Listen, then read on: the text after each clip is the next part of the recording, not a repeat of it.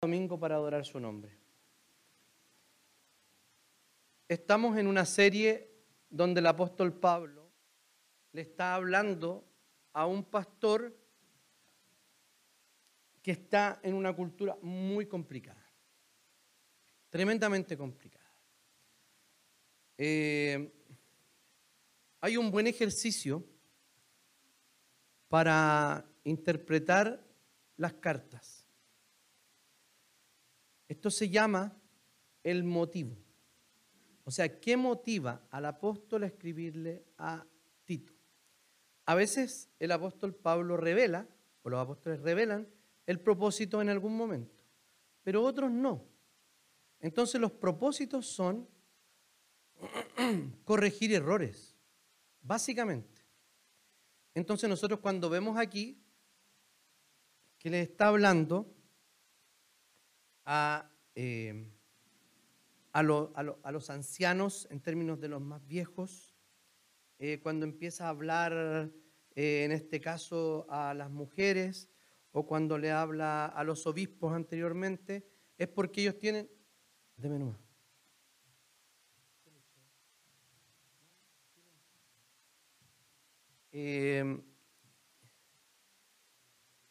Y nosotros podemos ver que todo lo que les pide o les, ordena hacer es lo que les falta. Leamos el texto. Tito 2, 3 al 5 dice,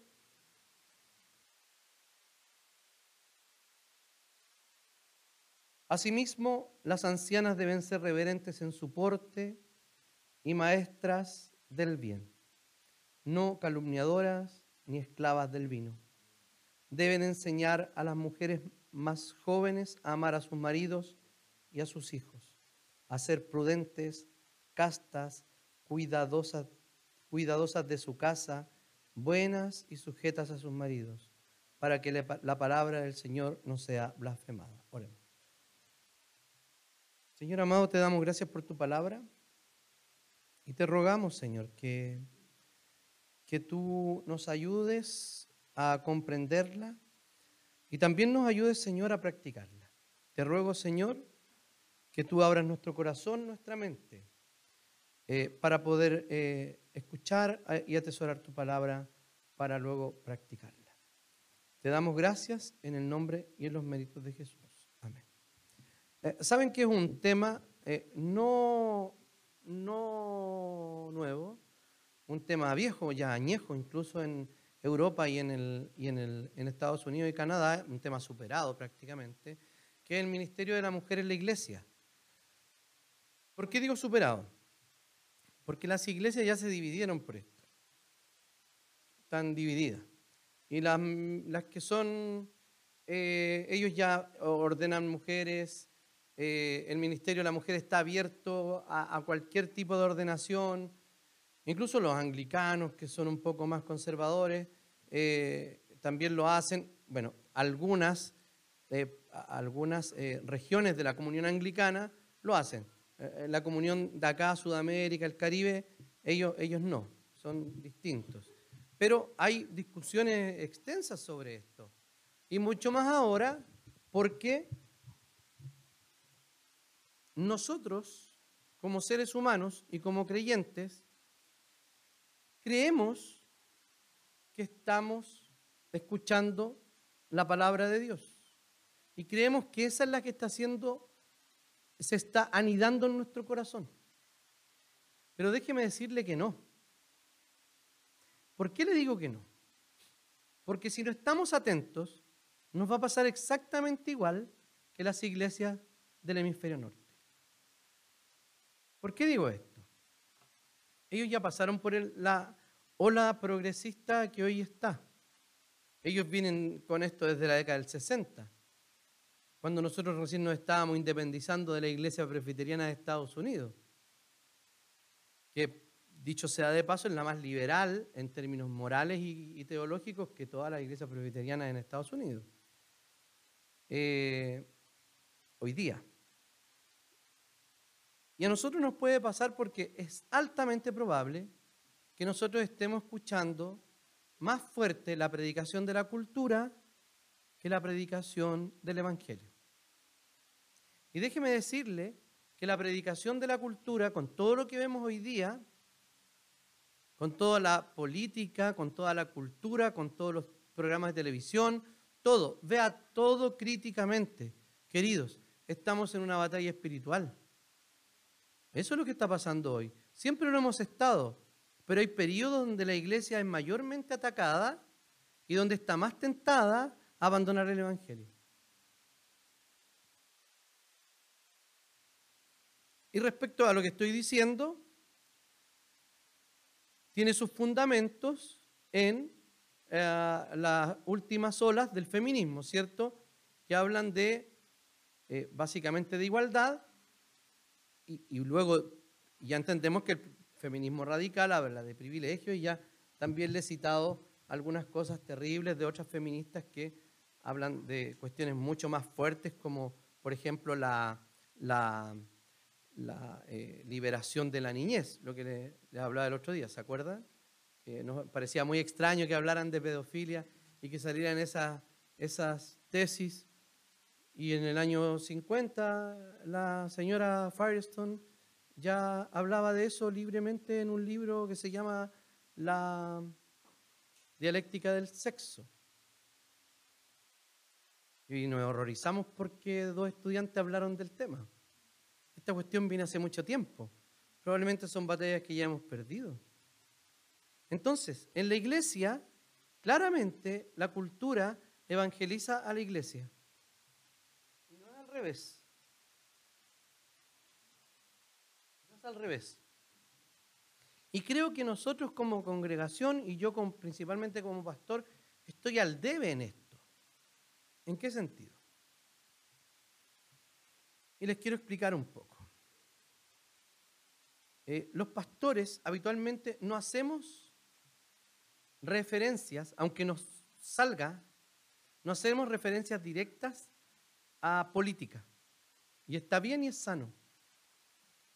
Pero no todo lo que está dentro de la política es exclusivamente política. ¿Me entienden? Hay cuestiones morales que debieron ser dichas. Y yo, en la confianza que les tengo, yo pequé de omisión en predicarles el Evangelio. ¿Por qué razón? Porque yo, como usted, como cualquiera, tenía reparos o no del proceso constituyente que se estaba viviendo en Chile. ¿O no? Algunas cosas nos gustaban, otras cosas no nos gustaba todo, no nos gustaba nada, etc. Libertad en esos asuntos. Pero había un asunto. Y tristemente yo me di cuenta después del 4 de septiembre. El asunto, ¿saben cuál era? Es que había una piedra de tope que yo y cualquier ministro debió haber denunciado. Y que era llevar a nivel constitucional el aborto. Yo podría haber hablado solo de eso y haber orientado a los hermanos la importancia de eso. Pero ¿qué pasa? Los pastores creemos que por no ofender la posición política de alguien, pecamos de omisión y de quedarnos callados respecto a eso. Porque yo podría haber, miren, todas las otras cosas, comillas, podrían haber sido, comillas, coincidentes con el Evangelio. Pero eso no. De ninguna forma eso no. Y hay una palabra respecto del Evangelio, eh, eh, en el Evangelio respecto a eso, a la vida. Bueno, la cosa ya pasó, tenemos claro, ¿cierto? Es como si no hubiese pasado nada. Es como la alegría, ¿se acuerdan? Que nunca llegó. Eh, es que así pasa, por hermano. ahora vemos la misma, todo lo mismo, ¿cierto? Pasa todo lo mismo y ya vamos a dejar de hablar de política en este minuto. ¿Cuál es mi punto? Que la religión también tiene una palabra respecto a los movimientos actuales. La palabra de Dios también nos da luz respecto a eso. Y fundamentalmente, en nuestra iglesia, el ministerio femenino nace como una necesidad no como una cuestión de tipo ideológico, para nada. ¿Cómo nace? Mujeres, o sea, hombres que no quieren asumir su responsabilidad de presbíteros. ¿Y quién la asume? Las mujeres. Mis queridos hermanos del Presbiterio Sur, ojalá podamos cortar esta parte, eh, ellos, se, ellos inmediatamente cuando se, se realizó la... Sinodalmente se está discutiendo si ordenamos, seguimos ordenando o no mujeres al presbiterato. ¿Ya? Básicamente es eso.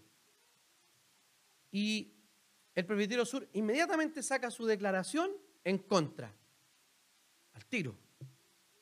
Y yo encuentro que fue, bueno, cada presbiterio hace como bien le parece. La sacan.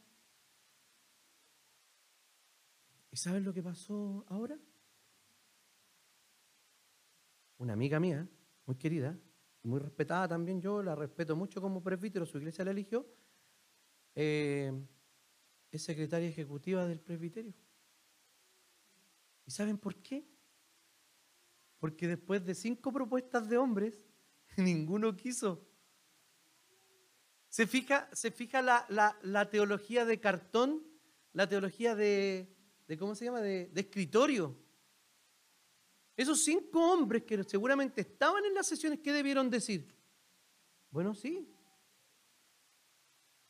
La hermana Margarita González, mamá de la Carito, estaba una vez en una reunión de presbiterio y dice, tesorero, ¿quién hermano? El hermano tanto. Eh, no, no, yo no puedo.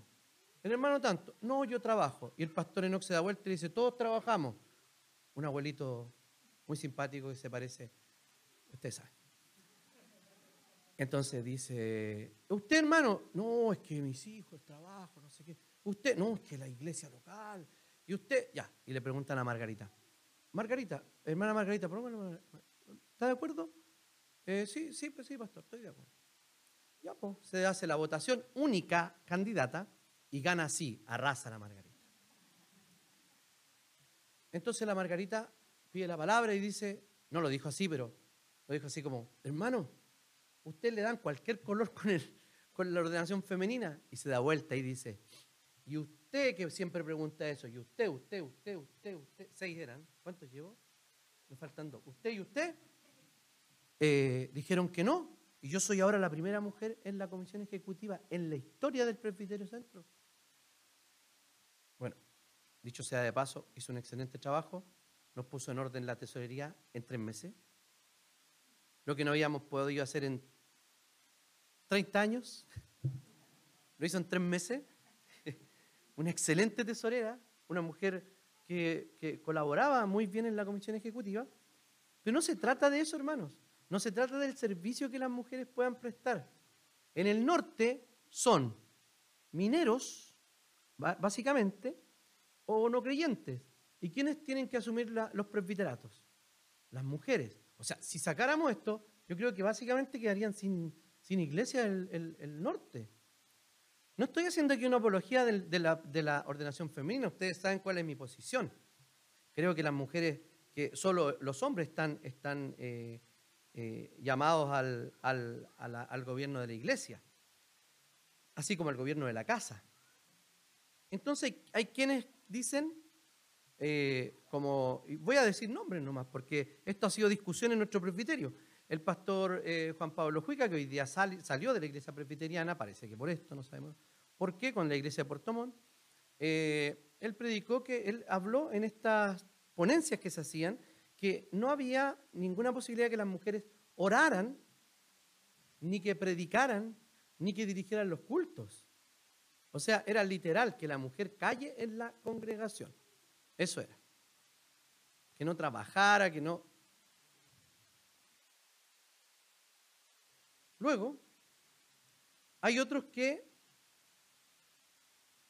eh, que creen que las mujeres pueden ocupar sin límite los servicios y oficios de la iglesia. Esa exposición la dio el pastor eh, Carlos Parada, que salió de entre nosotros, que era un, férreo complementarista, y va al sur y cambia su opinión, nunca supe por qué. Eh, y pueden ocupar todos los oficios y todo lo que quieran. Y hay quienes que dicen que la mujer tiene un rol clave en el desarrollo de la iglesia. Eso, estamos de acuerdo. ¿o no? Tiene una, un rol clave en, en el ministerio eclesiástico. Sin embargo, el límite no es de servicio. El límite no es cuántos cargos pueda usar, sino que el límite es el ejercicio de la autoridad presbiteral para el gobierno. Porque si no se nos, se nos, se nos descorrige, se nos modifica el modelo divino. ¿Y cuál es el modelo divino? Cristo es cabeza del hombre y el hombre es cabeza de la mujer. Eso es. ¿Ok? Hoy día en la IPCH, nuestro presbiterio tomó, pienso, una sabia decisión. Ayer. No vamos a discutir más el tema. Nosotros decidimos a que no nos vamos a meter y vamos a decir, ¿saben qué? Que cada iglesia haga lo que bien le parezca, como los 150 años que hemos estado como presbiterianos, que ha sido así, y que algunos decidan esto y otros decidan esto otro, ok. Yo creo que fue sabio, ¿saben por qué? Porque iglesias se separan por eso. Y no es que sea lo, bueno, hay muchos que no creen en la escritura, en la palabra de Dios, que es como una fábula nomás, y son del lado eh, em, igualitarista, o sea, todo igual, ni una diferencia entre hombre y mujer, nada. Y, no, no, solo ellos piensan así, sino cristianos conservadores también piensan que la mujer puede tener un rol ministerial. O sea, no se trata de conservadores y liberales, no tiene nada que ver con eso básicamente. Entonces, nosotros como presbiterio, y aprovecho de decirle algunas de las decisiones, decidimos respecto a eso. Fue unánime, creo. Nos agotamos. ¿Por qué razón? Mi argumento es el siguiente. El pastor que tiene, o el, el pastor, eh, principalmente como docente, que tiene que negarle eh, la postulación a una hermana, es porque él ha fallado en la docencia. Pastor Joe Petrelli llegó aquí a la quinta, siendo por ejemplo la hermana Gloria, Gloria Pérez, la mamá del pastor Guido y del hermano, del hermano Benavides, llega acá y ella era presbítero. El pastor Joe no hizo nada solo enseñó y después la gloria dijo, tiene razón, y salieron del cargo. La hermana Silvita, también, ella por convicción bíblica sale del cargo. Íbamos a elegir un proto, un equipo pastoral, ¿se acuerdan cuando fue el consistorio de la quinta? Y alguien propone a la Silvita. Y la Silvita dice, como mujer más adulta y sabia allí, ¿qué dijo? No, esto es un inicio de consistorio. Y desde ahora los hombres tienen que tomar la, responsabilidad, no nosotros las mujeres. Así que yo no acepto. ustedes, nosotros tenemos que dar gracias que hay hombres en esta iglesia que quieren tomar el, el rol de gobierno de la iglesia. Yo sé que hay varios aquí que lo están incluso pensando, los más jóvenes. Tenemos mucha mucho trabajo que hacer respecto a levantar nuevos líderes. Pero en nuestra iglesia, todo el resto de los departamentos, me cuesta pensar, excepto el Ministerio de Hombre y Música, que tenga un director hombre. Digamos la verdad, si, si el Señor nos pone en esto para exigirnos, porque es lo que más nos cuesta dar, porque somos más flojos que las mujeres, ¿o no? El Señor nos dice, bueno, ustedes tienen que liderar. Oh, qué lata, Señor. Si ustedes tienen que liderar. Oh, ah. Entonces, vamos a ver el ministerio femenino en la iglesia. La mujer tiene un, un rol clave, que es el ministerio del ejemplo. Y le habla a las más viejas aquí. No decrépitas, porque no hay nadie aquí así.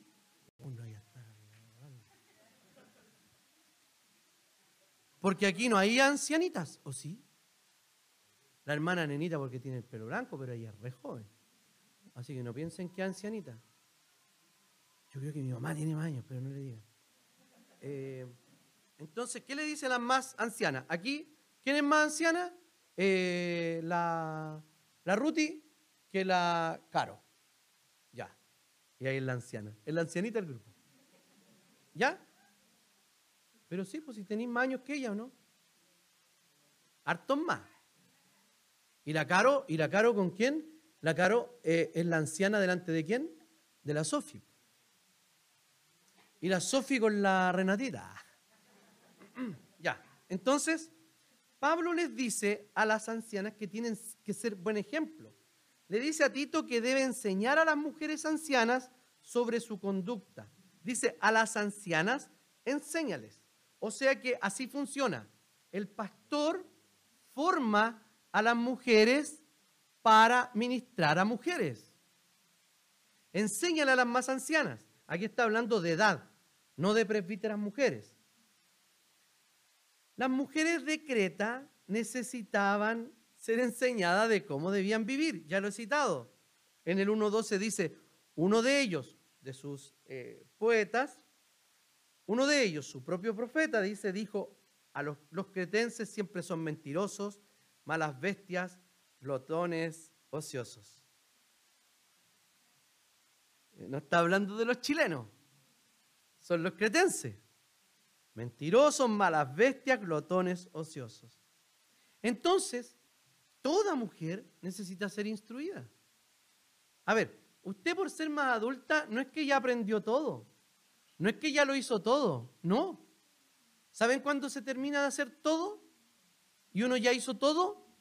¿Saben cuándo? Cuando uno se muere. Ahí se acaba. Hasta las promesas matrimoniales.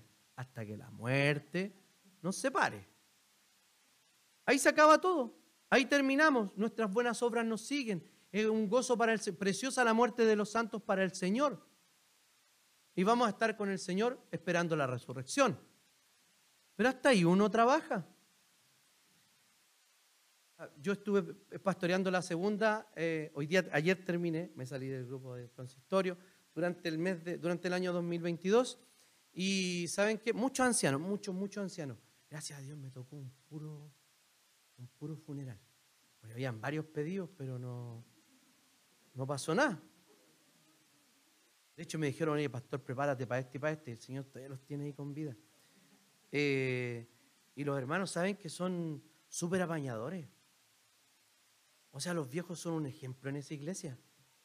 Un poquito mañosos, sí, pero no tanto en realidad, no tanto. Muy amable, afable la hermana, sobre todo la hermana Nenita, Nenita Dolea, ella es la profesora de escuela dominical, está enseñando teología sistemática. Entonces, eh, en esa iglesia hay muchas personas adultas y los jóvenes como que, eh, no, me atrevo a decir que los miran en menos, pero, pero no se portan como ellos, ¿me entienden? No son fieles como ellos. La hermana, ¿cómo se llama la hermana de la más abuelita? La hermana Rode, eh, hija del pastor Rodolfo Vergara. Abuelita, pero abuelita, abuelita de verdad, Ruti. No que tú mayor que. No, abuelita. Y esa abuelita, fiel al Señor, en invierno. Entonces, eh, toda mujer necesita ser instruida. Nuestras hermanas, ¿saben qué? Ellas, las más adultas, siempre estaban atentas a lo que yo pudiera decirle. Agradecían sobre el sermón. pero si esta abuela sabe caleta. Y la hermana Rode, ojo, sí sabe. Profesora, ha estudiado teología toda su vida en algún tiempo la iglesia presbiteriana quería ordenar pastoras. En nuestro presbiterio se conversó y se decidió que no. Y ella era la, candidata. Si dicen que sí, ella sería pastora hoy día. O sea, ese nivel de testimonio y preparación teológica tiene esa hermana. Y ella siempre quiere seguir aprendiendo. Entonces, pero ¿saben qué? Digamos la verdad y si es mentira me bajo. A la mujer adulta le cuesta enseñarle a la joven. Le tiene poca paciencia, ¿o no? ¿Por qué la cabra tonta? Si miren cómo hace esta cuestión. Cómo toma la guagua de esa manera. O cuando yo les digo a los chicos, oye, ponle gorrito. Deja, si no ponle gorrito. Y yo mismo les pongo el gorro. Eh, a las mujeres adultas le cuesta enseñar a las más jóvenes y digamos la verdad, A las más jóvenes le cuesta mucho más recibir consejos de la hermana, o como comúnmente le llaman, de la vieja metía. ¿Cierto? Uh, la vieja metía. No, no, no, no. Ella tiene la autoridad bíblica para esto que le dice, de cómo se debe ser una mujer cristiana. Entonces, todas las mujeres necesitan ser instruidas. Y, y aquí tenemos un grupo muy interesante para la instrucción. En el, en el, en el campamento de mujeres, yo estuve administrando el campamento de mujeres, no estaba en estricto rigor acompañando a las hermanas como su asesor, yo estaba administrando, pero muchas me comentaron lo siguiente, qué linda la comunidad que se da en Puente de Vida, porque todas toman la guagua de la otra, esta no sé qué, y todos, todos son, son, son terribles hippies, ah, no, no, son súper así como comunitarios y todo, no comunistas, comunitarios, y toman las guaguas y se llevan súper bien, no nos conocen nada. Entonces me dijo, y yo le decía, hermano, sí, sí, mira, así, así como nos ven somos, torrantes, así, ven, así somos nosotros, sencillo, humilde. Entonces, entonces la, la, esta, esta eh, eh, enseñanza es súper difícil darse porque necesitamos que las mujeres eh, maten a su peor ídolo. ¿Y saben cuál es el peor ídolo de las mujeres? A ver cuál. Alguien que se confiese. ¿Ah? pero en contexto de lo que estamos hablando, de dar y recibir enseñanza, ¿qué es lo que las detiene? El orgullo, la soberbia, es decir, ¿cómo me va a enseñar ella a hacer algo que ha criado cuatro hijos? No tan absurdo, ¿no? Esta vieja metida ha criado cuatro hijos, algo tendrá que decirme, algo podrá enseñarme, pero no. No, no se meta. No se meta si yo le voy a dar no sé qué. Y discúlpenme si quiero alguna susceptibilidad, pero las modas de las comidas, que tiene que ser picado, que no sé qué, que la manzana y, las horas, y las horas. Eh, y todas esas cuestiones que están tan preocupadas las mamás, que al final saben que no les pasan a los niños cuando se saltan una comida. Eh, entonces las mujeres tienen que estar abiertas a eso, pero miren, yo estoy poniendo cuestiones triviales, pero en realidad lo que nos dice más adelante eh, de, cómo, de cómo es, dicen que deben ser, deben enseñar a, deben ser reverentes en su porte y maestras del bien. O sea, tienen que ser aptas para enseñar. Reverentes. Entonces les dice que sean reverentes, significa un matiz religioso. O sea, que sean mujeres devotas al Señor. ¿Por qué? Porque una mujer que no es devota al Señor va a tener menos herramientas bíblicas y también de carácter para ir a enseñar a otra. ¿Cierto?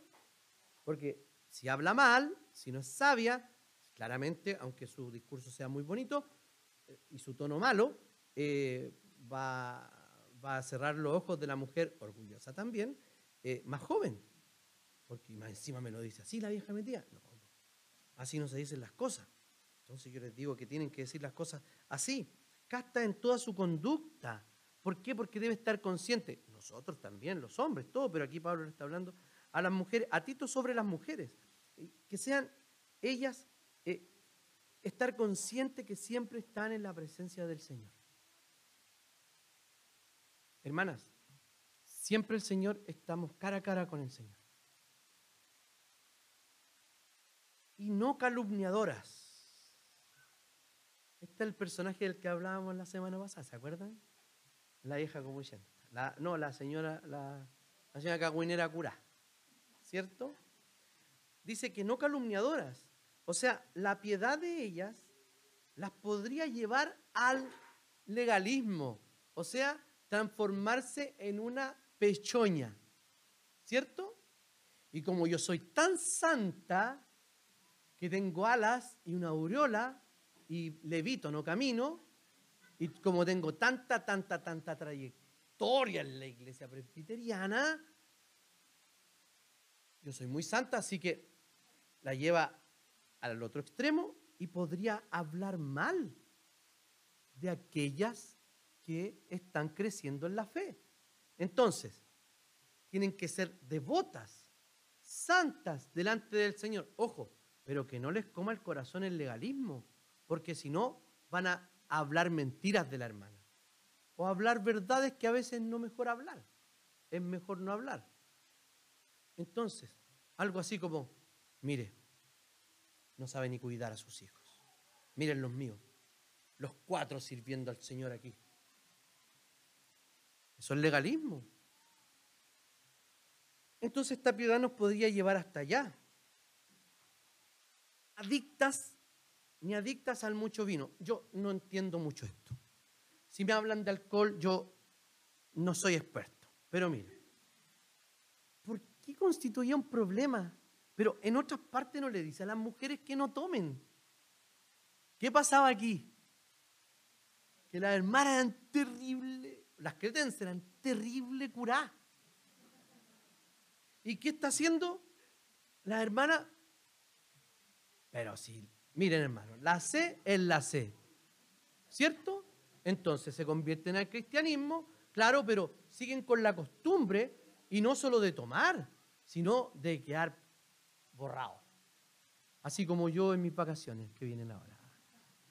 Entonces, las hermanas parece que seguían practicando esto de, tomar mucho vino. Entonces, para cual, este es un problema gravísimo. Y, además es súper difícil reconocer cualquier tipo de adicción. Es gravísimo, ¿por qué? Porque en cualquier comunidad es gravísimo. Ahora que yo escucho la radio de carabineros, recomendada por la hermana Romina, eh, ahí hacen, los alcohólicos anónimos hablan, anónimamente, pues obvio, no dicen su nombre. Eh, eh, y dicen, y cuentan experiencias de cómo el alcohol destruye las familias. Eso es como nosotros, no, pero eso es de los 80, de los 50, cuando los viejos curados llegan a la casa. Mi tata, mi tata llegaba borrado, pero con el saco de mercadería aquí los días viernes de Franklin, porque él trabajaba, era zapatero, pero nadie le podía quitar el saco. Además me llevaba un tarro, un, frasco de suco de naranja, pero un frasco de vidrio. Ustedes no tomaban en frasco de vidrio, estoy seguro. Mi tata compraba eso para el nieto. Él creía que yo era su único nieto y tiene tres más. Entonces, eh, en ese tiempo era como, oh, era, de hecho la iglesia presbiteriana, miren, habían dos, dos movimientos, la iglesia presbiteriana y los partidos de izquierda, socialistas, parece que incluso comunistas, tenían eh, eh, ligas de, la temperancia. Por eso que el pastor Covarrubia dice que los evangélicos no tomamos, porque es de esa escuela. Era un problema grave en Chile. Pero ¿saben qué? Yo creo que ahora está más normalizado. ¿no? Ahora uno no llega tirado a la casa, porque te vaya en Uber. ¿Cierto? No venís dando jugo en el barrio así como ah, de casa, no. Te vaya en Uber. Entonces tenemos que cuidar eso. Y ya esto no es solo para las mujeres. Parece que las mujeres eran muy buenas para tomar aquí eh, y el Señor eh, las estaba exhortando al respecto. Entonces, la exhortación debía ser tomada por todas las mujeres. ¿Por qué? Porque siempre hay una mujer menor, ya sea en edad o en la fe, a la que deberían ustedes, mujeres, instruir con la palabra y con su ejemplo. Ahora que estamos hablando de discipulados, las mujeres más adultas en edad y en la fe deberían estar acompañando en un discipulado a las mujeres más jóvenes. Y saben que las mujeres más jóvenes y los matrimonios más jóvenes están más complicados, hermano. Necesitamos hacernos cargo de eso. Yo como pastor lo hago. Y tengo reuniones, intento resolver conflictos. Pero ¿saben qué? Sería también de buena ayuda que otro matrimonio también eh, eh, en una relación de amistad, también colaborará con esos matrimonios. Siempre y cuando los matrimonios hablen. Acuérdense que no somos adivinos porque la adivinación es pecado. ¿Ya? En segundo lugar, y último, el ministerio de la instrucción, desde el 3b al 5, deben enseñar lo bueno y aconsejar a las jóvenes. ¿Esto qué quiere decir? que es posible que las mujeres en esa posición enseñen lo malo. Que no ocupen bien el espacio y las palabras para formar a otra. ¿Me explico? Y luego va a decir en qué la debe enseñar. Entonces, el contenido es aconsejar y el campo son las más jóvenes que uno. O que una, en realidad, porque estoy hablando de ustedes.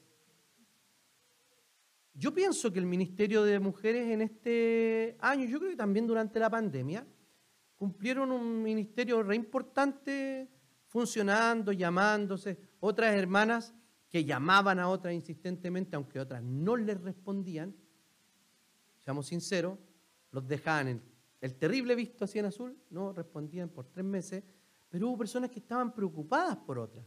Y esa es la esencia del Evangelio, de estar caminando juntos. Entonces, enseñar lo bueno.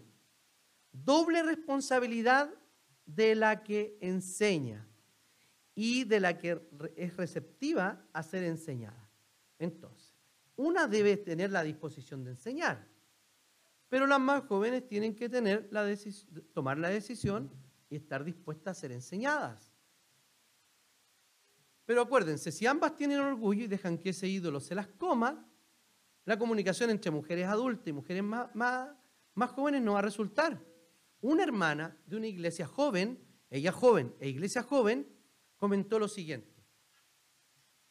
No sé si alguien la escuchó o solo me contaron.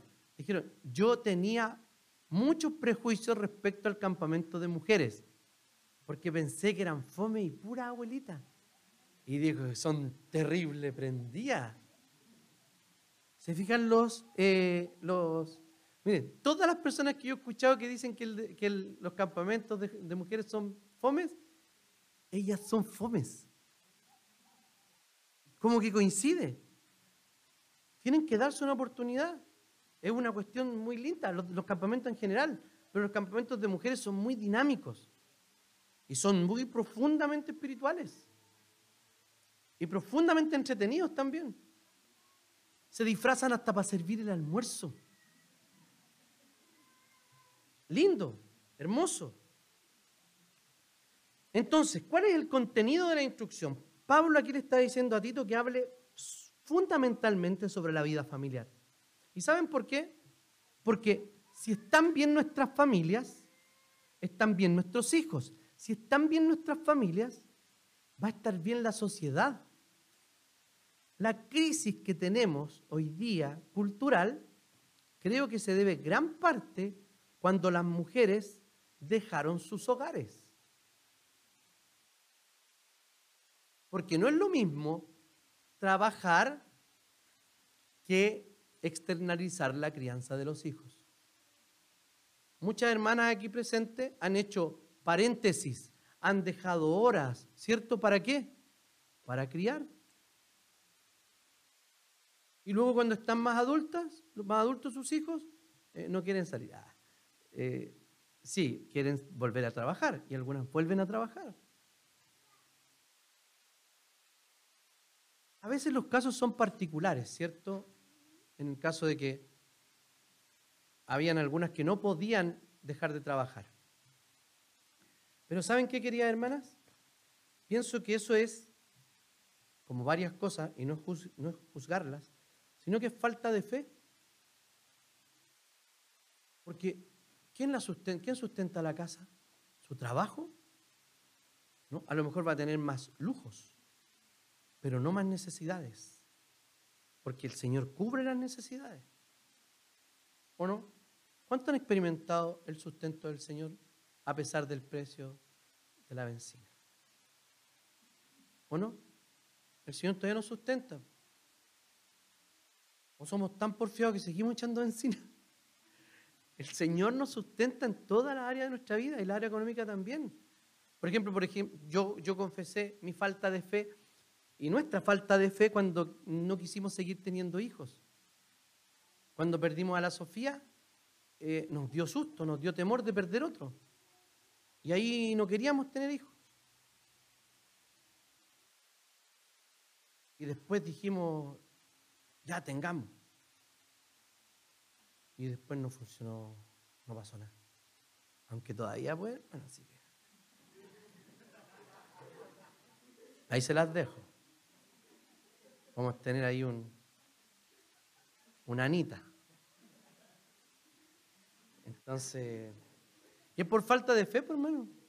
Porque miren, si, si, si mi hija, el Señor la sostuvo hasta los casi los ocho meses en el vientre de la mamá, esos días fueron los que el Señor diseñó para que ella viviera.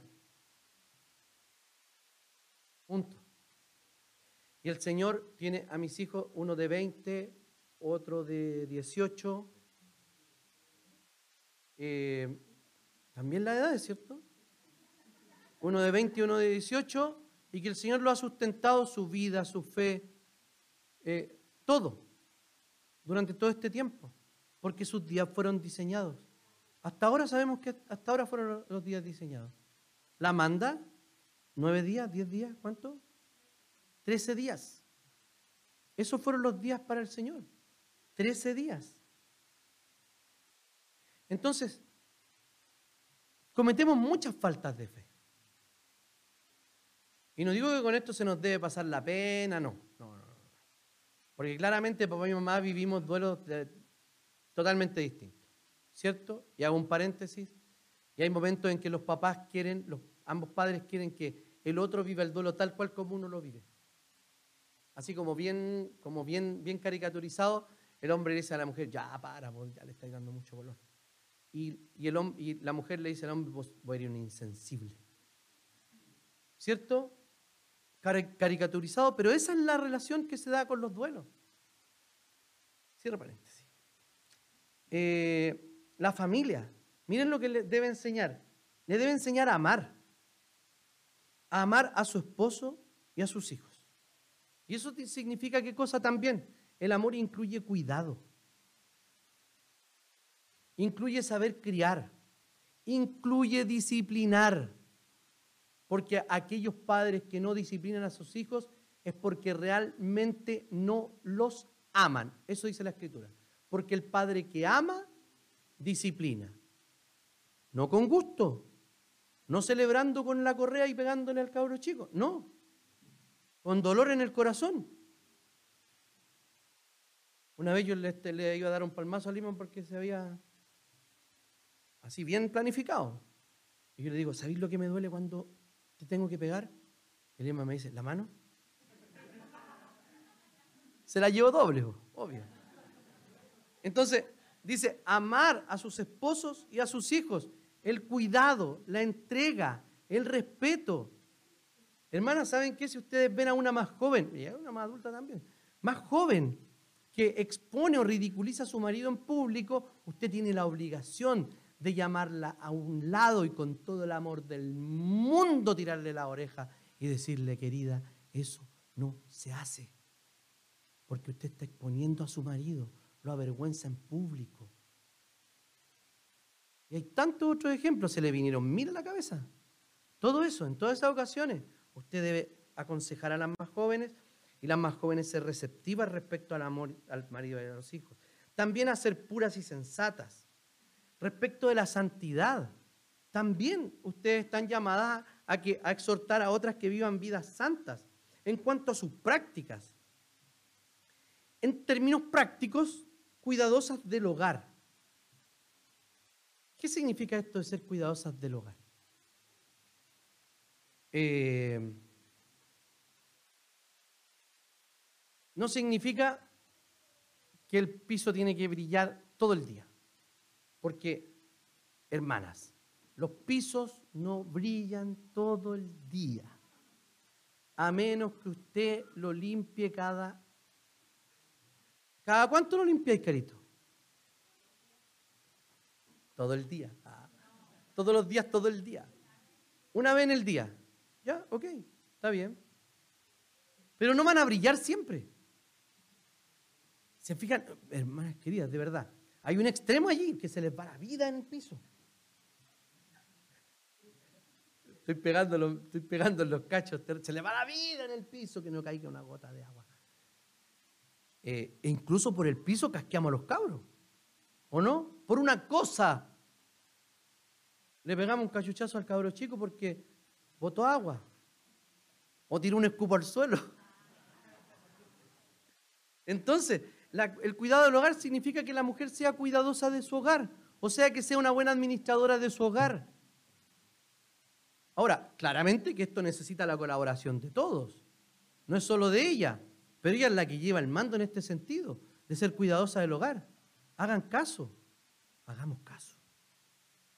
Cuando nos mandan a hacer algo en la casa, no es ser macabeo, hermano, es ser súper macabeo.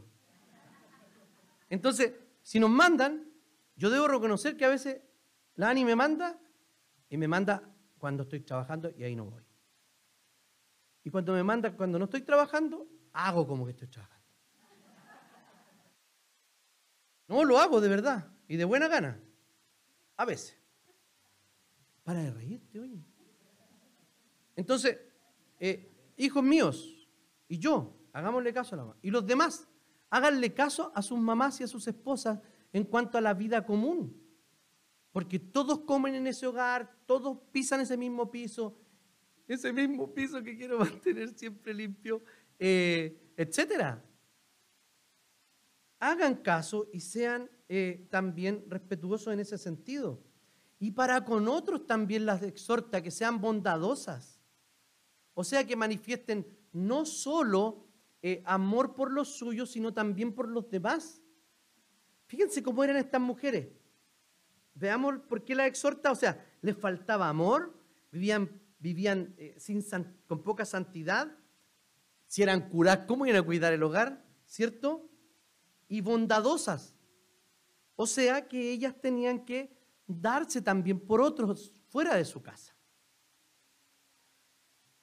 Y luego dice la parte más conflictiva en estos tiempos, sumisas a sus esposos. Y ser sumisa significa ser respetuosa. Y en la medida que usted se someta más al Señor, se va a someter más a su esposo. Porque una mujer que no se puede someter a su esposo es porque primero no se ha sometido al Señor. Así de simple, corta, lo he predicado en 15 series de sermones sobre familia, pero a lo mejor esta frase más cortita queda más grabada en la mente. No me la hagan repetir porque la acabo de olvidar yo. Espero que ustedes no. Pero ¿saben qué? No es por ella. No es por los hijos. No es por el hogar. No es porque la suegra va a venir y le va a encontrar la casa sucia. No. No es por la reputación de su marido. ¿Sabe cómo finaliza esta sección? Dice, para que no se hable mal de la palabra de Dios. O sea, el objetivo de la buena conducta, el objetivo del amor, de la santidad, de las prácticas entre las mujeres de enseñarse a sí mismo, para enseñarse amor, santidad, eh, prácticas sobre el hogar, eh, para con otro, el rol de la, eh, de la mujer en el hogar, es para que la palabra del Señor crezca. Es para eso. ¿Por qué? Porque cuando ven a, nuestro, a nuestra familia, deben ver un pedacito de la eternidad. Y no siempre es así. No siempre es así. Necesitamos matrimonios ejemplares que den luz a otros matrimonios. Yo los quiero invitar en especial por los matrimonios que en nuestra propia iglesia se han separado, se están separando o piensan separarse porque uno se entera cuando ya la cosa está oleada y sacramentada Oremos por eso, hermanos. ¿Saben por qué? Porque el Señor puede restaurar las relaciones.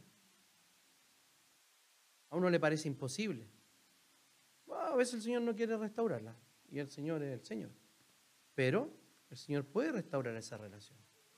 Hermana adulta, pregúntese. Siempre es más adulta para otra. ¿Cuál ha sido mi ejemplo para las más jóvenes? ¿Ha sido bueno o malo en lo que acabamos de hablar? Piénselo. Si ha sido bueno, pídale al Señor que la siga fortaleciendo. ¿Saben por qué? Porque el Señor aquí nos pide cosas que a simple vista no podemos lograr, pero el Señor nos pide cosas para las cuales no somos capaces. pero nos pide cosas para las cuales Él nos ha capacitado por medio de su Espíritu Santo, la iglesia, la Santa Cena, eh, los sacramentos, la oración. Estamos capacitados para eso.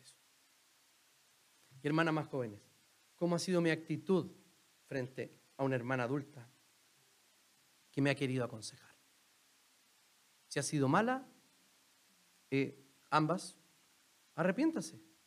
Si ha sido buena, siga orando para que el Señor le ponga un corazón más abierto respecto al consejo de aquellas que han vivido más, que por lo tanto deberían ser más sabias eh, y que están dispuestas también con un corazón amoroso a que esas familias más jóvenes de la comunidad tengan mejor futuro eh, respecto a su relación familiar.